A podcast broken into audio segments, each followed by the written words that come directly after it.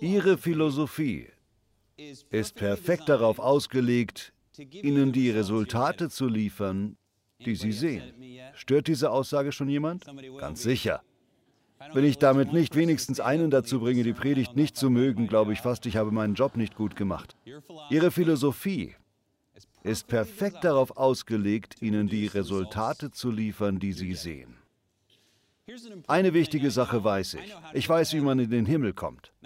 Wie das geht, erzähle ich Ihnen gleich. Vielleicht wissen Sie ja auch, wie man in den Himmel kommt. Aber hier kommt noch eine Frage, die Sie sich vielleicht noch nie gestellt haben, auf die ich eine Antwort kenne. Was ist der Himmel? Oder noch eine, wo ist der Himmel? Die beste Antwort auf diese Fragen ist eine. Der Himmel ist überall, wo Gott ist, man seinen Regeln folgt, wo sein Leben fließt und seine Versprechen erfüllt werden. Der Himmel ist da, wo Gott regiert. Der Himmel ist hier, um uns herum. Im Lukasevangelium heißt es, der Himmel ist in uns.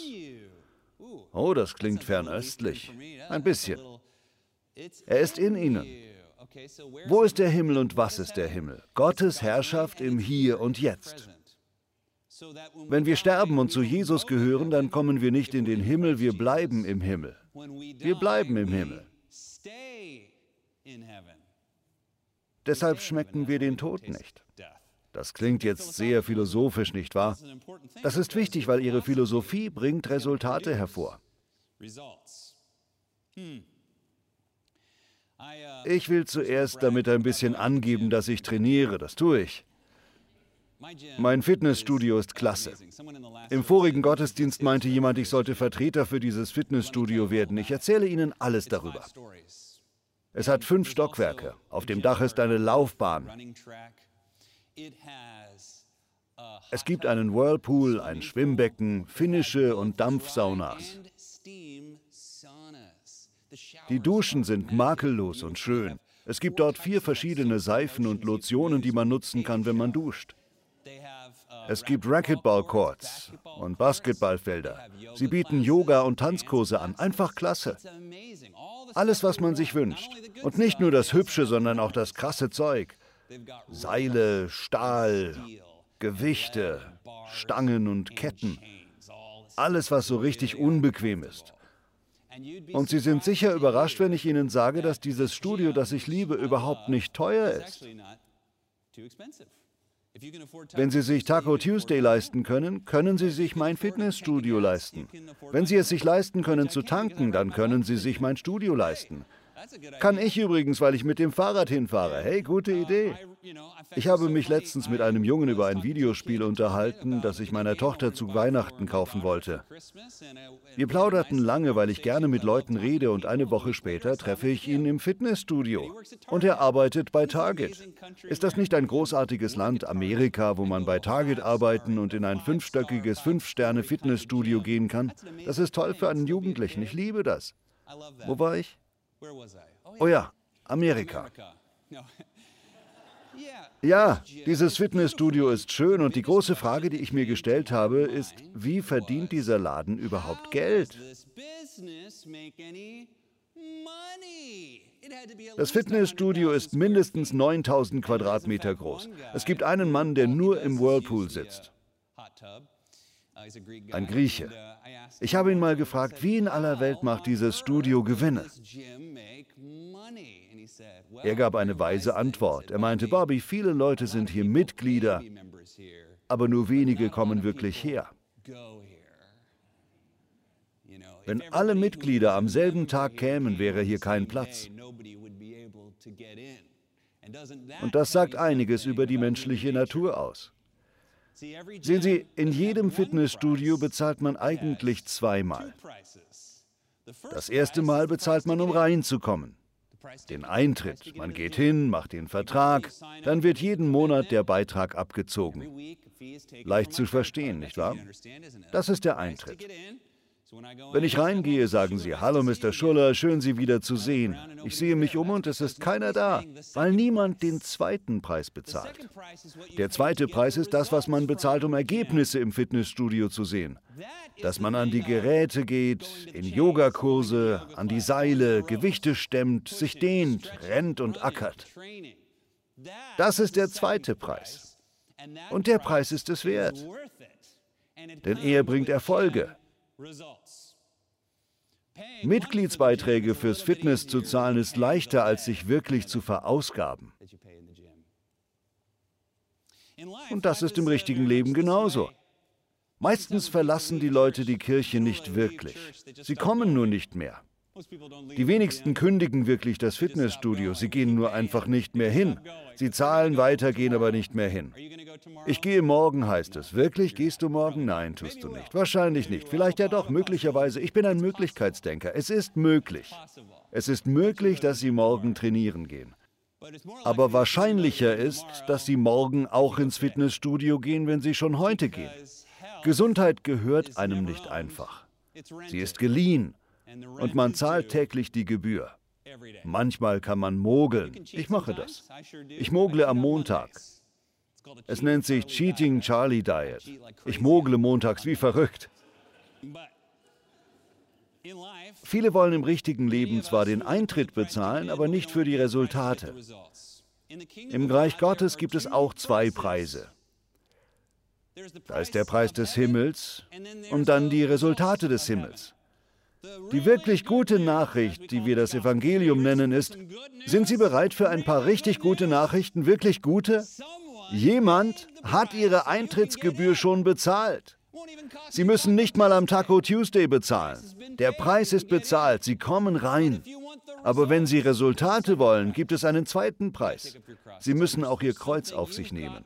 Sie müssen etwas tun, um auch die Ergebnisse des Himmels zu bekommen. Die Schätze des Himmels bekommen Sie nicht erst, wenn Sie sterben. Diese Schätze bekommen Sie heute. Einiges bringt Ihnen schon heute, morgen und übermorgen Ergebnisse. Es gibt die Resultate von Saat und Ernte. Sie kennen den Spruch. Man erntet, was man sät. Das gilt auch für Gutes. Aber denken Sie daran, Jesus sagt nicht, man erntet, was man sät, sondern man erntet viel mehr als das, was man sät. Die Ernte fällt 30, 60, 100-fach aus, wenn man den zweiten Preis bezahlt. Den zweiten Preis. Dieser Preis bringt Ergebnisse. Sie brauchen beides. Wenn Sie keine Ahnung von dem ersten Preis haben und wie er für Sie bezahlt wurde, sage ich Ihnen eines. Es ist selten, dass Sie jemand anschaut und sagt, triff heute eine Entscheidung, die dein Leben verändern wird. Und genau das mache ich jetzt. Treffen Sie heute die Entscheidung, Jesus Christus nachzufolgen. Beten Sie in Ihrem Herzen und zögern Sie nicht länger. Vielleicht sind Sie Jesus mal nachgefolgt und müssen wieder nach Hause kommen. Warten Sie nicht länger. Kommen Sie heute heim. Jesus sagt, jeder mit ein bisschen Glauben kann Berge versetzen. Vielleicht glauben Sie ein kleines bisschen an Gott. Geben Sie Gott dieses bisschen Glauben und sehen Sie, was passiert. Entscheiden Sie sich heute, Jesus Christus nachzufolgen. Bitten Sie ihn, in Ihr Herz zu kommen und wenn Sie sterben, bleiben Sie im Himmel und das wird richtig gut. Das verspreche ich. Wenn Sie sich jetzt entscheiden, melden Sie sich bitte direkt bei Hour of Power. Ich möchte von den Menschen hören, die sich entscheiden, damit ich für sie beten kann. Es waren schon einige Hunderte. Einen Preis hat Jesus schon bezahlt und der zweite Preis wartet noch darauf bezahlt zu werden. Das ist ihre Philosophie. Ihre Philosophie ist perfekt darauf ausgelegt, die Resultate hervorzubringen, die sie sehen. Was, wenn Ihnen die Resultate Ihres Lebens nicht gefallen? Wessen Schuld ist das? Was sollte sich im Leben ändern, wenn das, was ich sage, stimmt? Das, was sich ändern muss, ist Ihre Philosophie.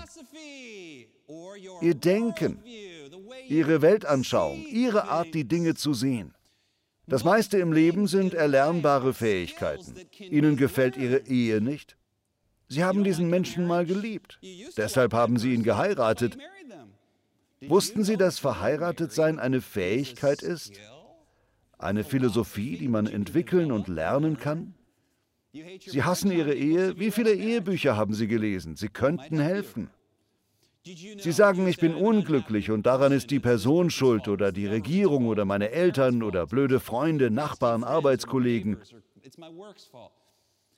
Wissen Sie, es gibt viele arme Menschen, die glücklich sind.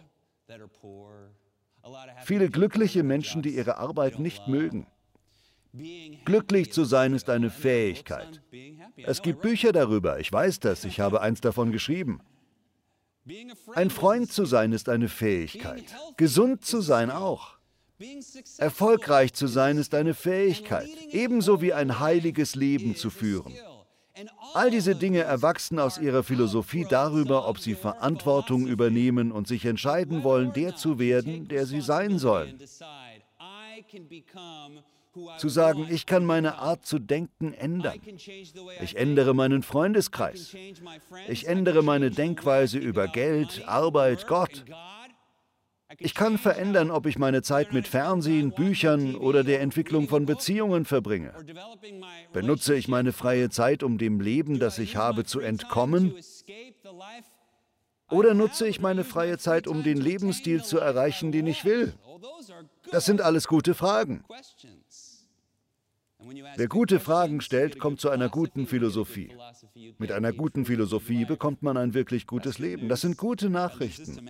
Und das bringt uns zu Matthäus Kapitel 13. Jesus spricht hier vom Reich der Himmel. Was ist das Reich der Himmel? Die Herrschaft, Gegenwart und Güte Gottes, die um uns und in uns sind. Gottes Wille geschieht. Im Matthäusevangelium Kapitel 13 steht, das Himmelreich ist wie ein verborgener Schatz in einem Acker. Als ein Mann ihn fand, versteckte er ihn wieder. Wie ein Piratenschatz, oder? Dann ging er voller Freude hin, verkaufte alles, was er hatte und kaufte den Acker. So sieht die Philosophie des Himmelreiches aus. Vielleicht nimmt er sogar Bezug auf eine echte Legende. Zur damaligen Zeit hatten die Leute nicht so ein Bankensystem wie wir heute. Wenn man zu Wohlstand gekommen war und irgendwelche Schätze hatte, legte man sie in eine stabile Kiste und vergrub sie unter seinem Lieblingsbaum auf seinem Land.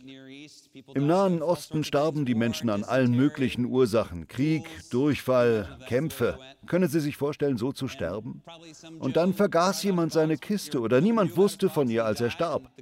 Der Mann, dem das Land gehörte, hatte keine Ahnung. Und das Gesetz des Landes bestimmt, weil es so häufig vorkommt, dass dem, der das Land besitzt, auch die Kiste gehört. Irgendein Arbeiter findet also die Kiste und bezahlt für den Acker viel Geld. Sicher fragte sich der Verkäufer öfter, warum bezahlt er so viel? Hat es ihn nicht alles gekostet? Das war es wert.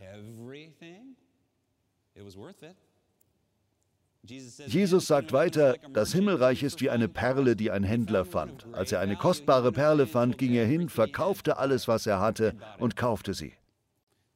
Wertvolle Perlen waren zu dieser Zeit schwer zu finden. Aber wenn man sie fand, entsprach ihr Wert zig Millionen Dollar. Es gibt Geschichten von Abenteurern, die das Rote Meer oder den Indischen Ozean abgesucht haben, riesige Perlen gefunden haben und sie Rom verkauft haben, für einen Preis, der mehreren Generationen Wohlstand sicherte.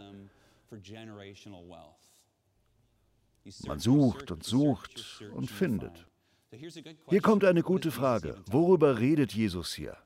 Was ist diese kostbare Perle? Was ist diese Schatzkiste voller Gold? Und die Antwort ist, es ist das Reich der Himmel. Und die nächste Frage, wie bekomme ich sie? Wie bekomme ich das Reich des Himmels? Man wird ein Jünger Jesu. Und die beste Frage, was ist ein Jünger? Jünger bedeutet wörtlich jemand, der trainiert wird. Daher kommt das Wort Disziplin. Disziplin nicht um zu strafen, sondern um regelmäßige Gewohnheiten zu entwickeln, die das Training voranbringen. Sie verändern, wer man ist. Sie dienen der Persönlichkeitsentwicklung. Und diese Dinge sind es wert. Das ist der zweite Preis. Der erste Preis wurde von Jesus bezahlt. Den zweiten Preis bezahlen Sie ab dem Tag, wo Sie sich entscheiden, Ihre Philosophie, Ihr Denken zu ändern, Verantwortung für Ihr Leben zu übernehmen und das Leben zu entwickeln, das Sie wollen. Indem Sie aus der Bibel lernen, gute Entscheidungen zu fällen, gute Gedanken zu denken und Muster entwickeln. Das ändert alles. Jemand hat das gerade notiert. Sie werden doppelt so viel davon haben wie alle anderen. Wenn Sie sich an das halten, was ich Ihnen heute sage, verspreche ich Ihnen, Ihr Leben wird nie wieder dasselbe sein. Das ist eine von diesen Predigten, durch die wirklich Leben verändert werden. Einige werden sie verinnerlichen und in der Rückschau sagen, ich erinnere mich an diese Predigt von Bobby Schuller, danach war ich nicht mehr derselbe. Mein Punkt ist der, alles dreht sich ums Training. Nicht mehr anstrengen, besser trainieren.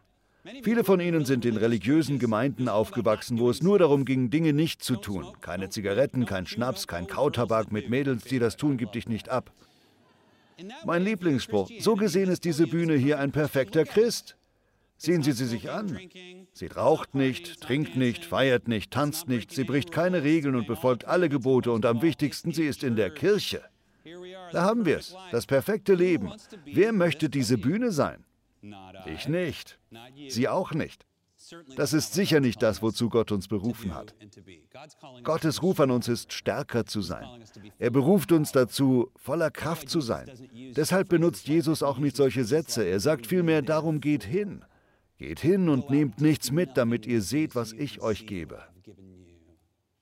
Geht hin und betet mit Autorität. Geht und steht auf Gottes Wort. Geht und seht, woraus ihr wirklich gemacht seid. Das ist es, was Jesus uns zuspricht. Er ruft uns zum Training, all das einzuüben, was nötig ist, eine gute Philosophie mit unserem Körper, Geist und Seele zu verweben.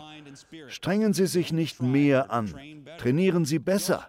Bitten Sie Gott nicht, es leichter zu machen, sondern Sie stärker zu machen. Ja, Sie sollten Gott bitten, schlechte Dinge aus Ihrem Leben zu entfernen, weil manches nicht in Ihrem Leben sein sollte und viele Dinge will Gott nicht in Ihrem Leben haben. Aber bitten Sie Gott, sie stärker zu machen. Bitten Sie Gott nicht, den Weg für Sie zu bereiten, bitten Sie Gott, Sie auf den Weg vorzubereiten. Bitten Sie Gott nicht, Ihre Probleme und Herausforderungen wegzunehmen. Bitten Sie Gott um die geistliche Kraft, sie zu überwinden.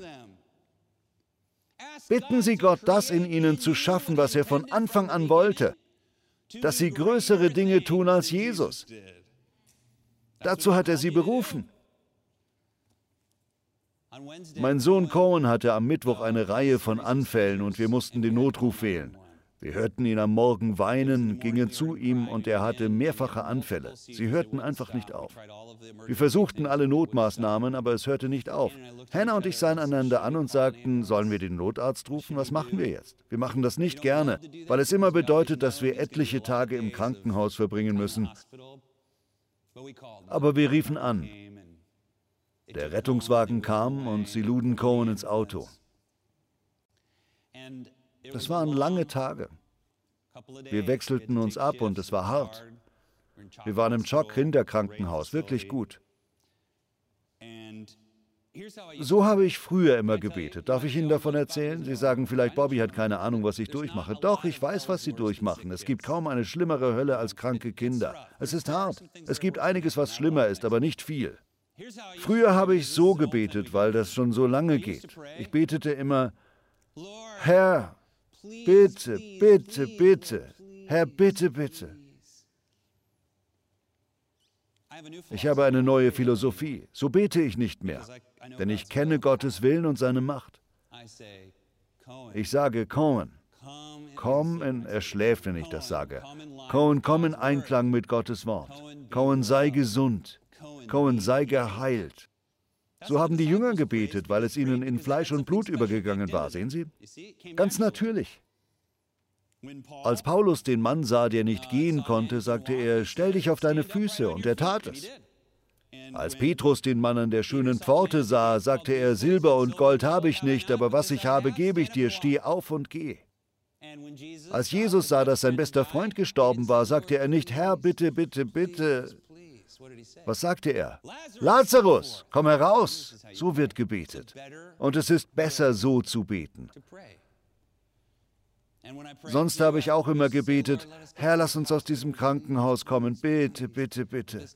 Aber diesmal sagte ich, Herr, mach mich zu dem Mann, den mein Sohn, meine Frau und meine Tochter brauchen.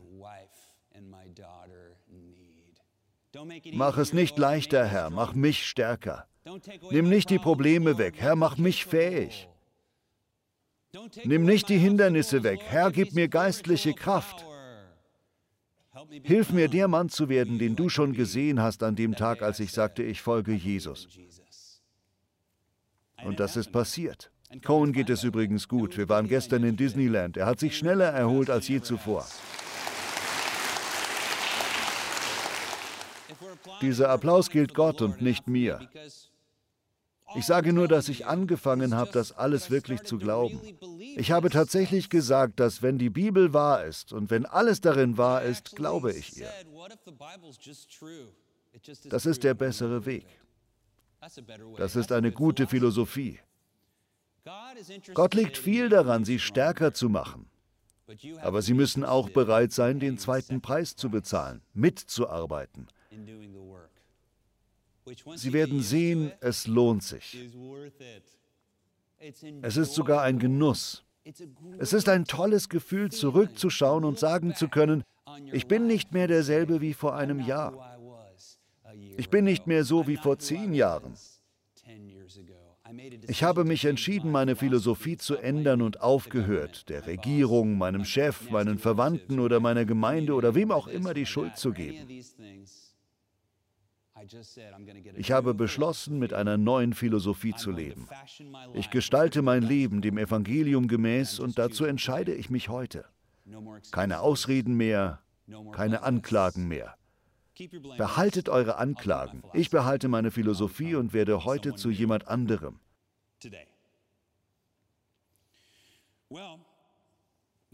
Sie können ihr Leben ordnen, gestalten, erschaffen und einrichten, ausgerichtet an ihrer Philosophie. Was für ein Glück, dass wir das wissen dürfen. Es gibt viele gute Philosophien und gute Fragen.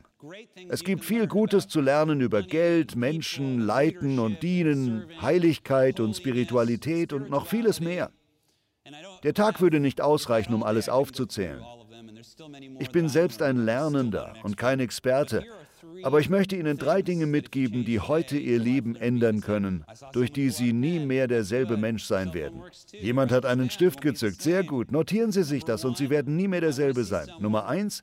Ich möchte jemand sein, der in Beziehungen lebt. Verlinkt. Jemand, der wirklich versteht, was es bedeutet, mit anderen verbunden zu sein. Haben Sie schon mal beim Fernsehen gedacht? Entschuldigung, wenn ich das so sage, ich liebe wirklich jeden. Aber haben Sie schon mal ferngesehen oder Radio gehört und sich gefragt, wie kommen so viele dumme Menschen an so viel Einfluss? Haben Sie sich das schon mal gefragt? Ich hoffe, das klingt nicht zu arrogant.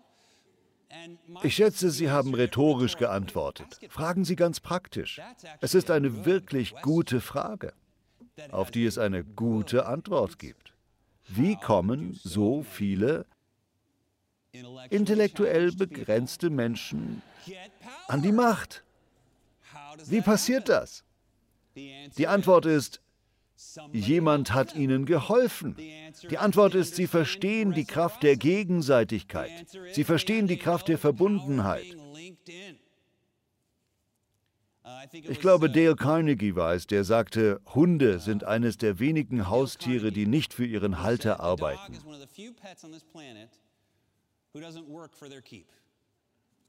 Kühe zum Beispiel geben Milch, Hühner legen Eier, Kanarienvögel singen. Aber ein Hund muss nur ein Hund sein. Warum ist das so? Wieso? Eine gute Frage. Warum braucht ein Hund nichts für seinen Halter zu tun? Weil Hunde Menschen wirklich lieben. Sie täuschen nichts vor. Man kommt heim und sie sind begeistert, einen zu sehen. Man erzählt ihnen von den Arbeitskollegen und dem langen Tag und sie hören einfach zu. Sie sind tolle Freunde, des Menschen bester Freund. Und dafür gibt es freie Kost und Logis. Nun gibt es viele kluge und viele dumme Hunde. Aber sie alle bekommen denselben Lohn, weil jeder Hund, den ich kenne, eine Bindung hat. Und das bedeutet, sie täuschen es nicht vor. Ich sage nicht, täuschen Sie vor, dass Sie Leute mögen. Verstehen Sie vielmehr, dass Leute interessant sind. Jeder Mensch in diesem Raum ist super interessant. Und wenn Sie gute Fragen stellen, merken Sie das auch schnell.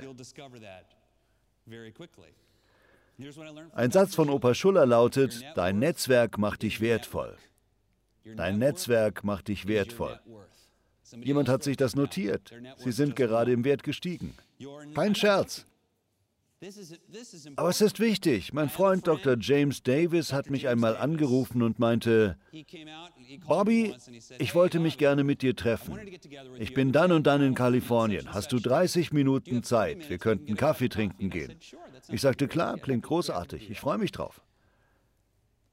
Er kam in mein Büro, wir tranken einen Kaffee, unterhielten uns nett und ich fragte, was bringt dich nach Kalifornien den ganzen Weg aus Florida? Und er darauf, du. Ich sagte, wie bitte? Er meinte, ich bin aus Florida hergeflogen, um mit dir eine halbe Stunde Zeit zu haben und Kaffee zu trinken. Überlegen Sie mal, wie genial das ist. An dem Tag habe ich etwas gelernt. Wenn er angerufen hätte und gesagt hätte, hey Bobby, ich fliege nach Kalifornien, um eine halbe Stunde mit dir Kaffee zu trinken, hätte ich gedacht, der Kerl ist verrückt. Oder du spinnst doch. Warum fliegst du für 30 Minuten hierher?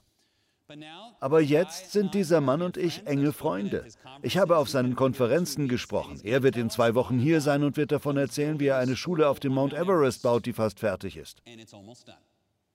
Das ist jemand, der die Kraft eines Netzwerks kennt. Ganz sicher hat Dr. Davis diese Schule nicht alleine gebaut. Man muss verbunden sein.